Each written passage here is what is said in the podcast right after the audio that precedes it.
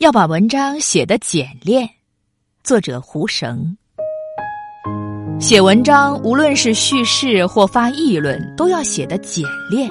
现在提倡文章要写得短，短就要求简练。把比较复杂的意思用最短的篇幅写出来，这不是很容易的事。但如果把文章中的废话、可以删节的词句、不必要的形容词都省略掉，文章是可以缩短。叙事要写的简练也不容易。中学生作文时，首先学写叙事文，这是作文的基础。写历史要叙事，把一件事情用比较简练的话交代清楚，是需要下功夫的。有时候，我觉得叙述甚至比发议论还难。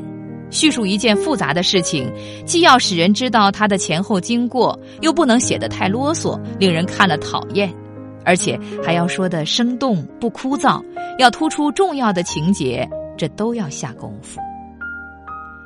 发议论当然也有难处，虽然说是某一点意思，但牵扯到各个方面，有时会感到层次太多，正面反面都要讲，用了许多虽然但是这方面那方面讲得很复杂，还是没有能够把道理说透。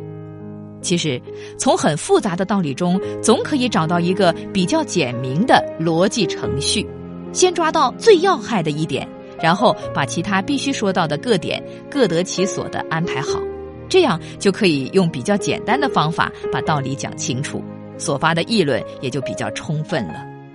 当然，要找到这种逻辑程序不是很容易的事，说不清楚，往往是因为还没有想清楚的缘故。